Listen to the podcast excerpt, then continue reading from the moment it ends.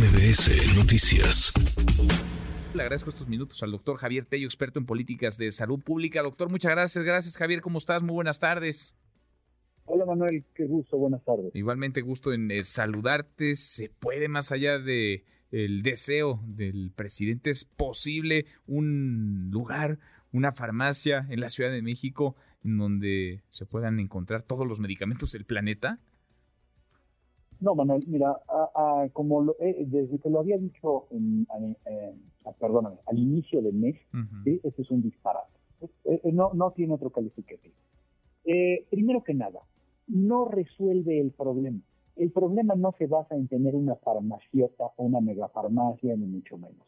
El problema se resuelve acercándole a los pacientes dos medicamentos y la manera más simple de hacerla es como lo hacen en Dinamarca, en la Unión Europea, en Canadá, Colombia, Costa Rica, Brasil, que es que el paciente vaya a la farmacia del esquí, le den su medicamento y esa farmacia se lo cobre al gobierno.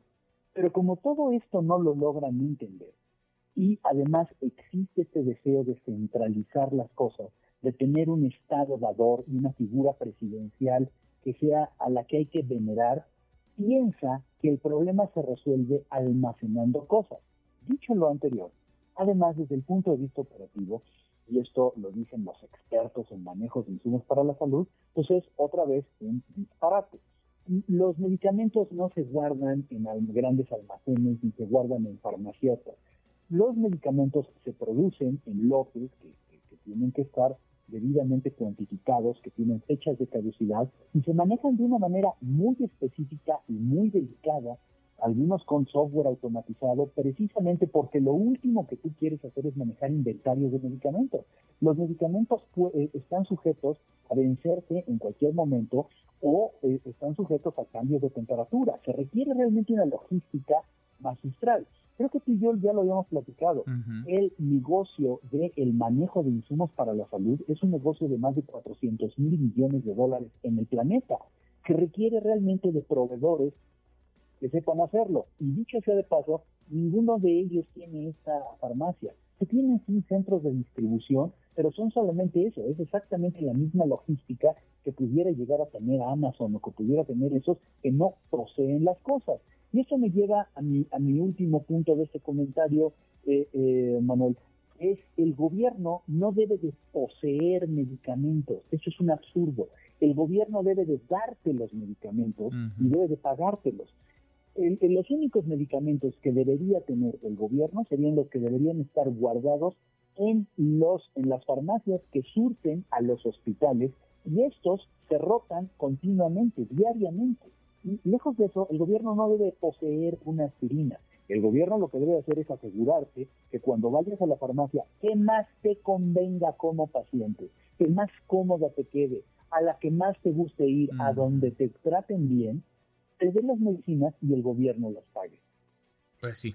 Pues sí, aunque aquí lo que entendemos, vamos a ver cómo se desarrolla, digamos, esta idea, ocurrencia, disparate, dices tú, eh, Javier, eh, lo que entendemos es que habría una farmacia, digamos, un espacio físico al que llegarían las personas a solicitar el medicamento que necesiten, el medicamento que en el mundo se podría encontrar, lo lo podrían abastecer en la Ciudad de México, en esta farmacia gigante, me imagino, este centro de distribución.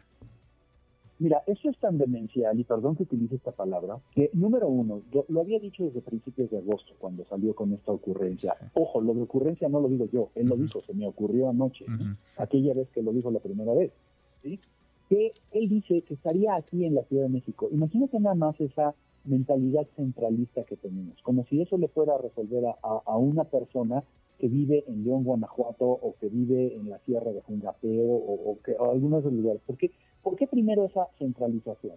Bueno, lo más probable es que, como escribí en la tragedia de Sabastro en el año 2022, porque ya se rumoraba que estaban que tenían un predio que alguien había comprado precisamente para centralizar la distribución de los medicamentos y ahora está pensando en semejante en semejante cosa bueno, por un lado no pero por el otro es también este afán de centralizar no solo geográficamente sino la toma de administración de, perdón la toma de decisiones la administración y, y al final del día el presupuesto quiere seguir teniendo un poder centralizado sobre las decisiones de la gente. No le interesa que una mamá que tiene dos niños con mocos necesite los medicamentos de sus hijos en San Juan del Río o, en Cadereyta. Entonces, es completamente absurdo. Pues sí. Pues sí, en fin, en fin, vamos a ver qué, qué pasa, cómo se presenta. ¿Cuál es el proceso para comprar medicamentos, por ejemplo, Javier? O sea, tú llegas a una farmacia en la India o en Dinamarca o en Suecia y compras los medicamentos que quieras o tienes que comprarlos directamente a los eh, distribuidores, a los laboratorios. ¿Cómo, ¿Cómo le haces? Esto es algo muy, muy interesante.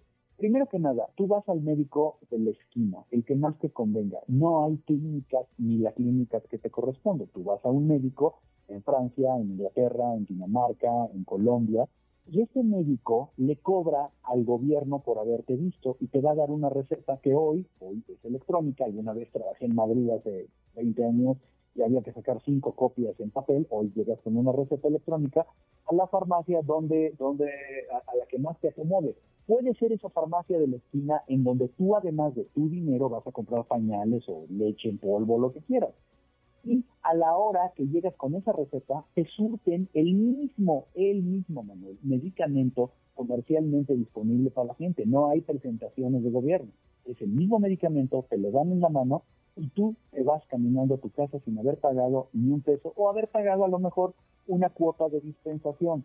No existen las farmacias de las clínicas. Esa es una visión anacrónica que tenemos en México desde hace 70 años y que tiene un costo enorme para el sistema de salud.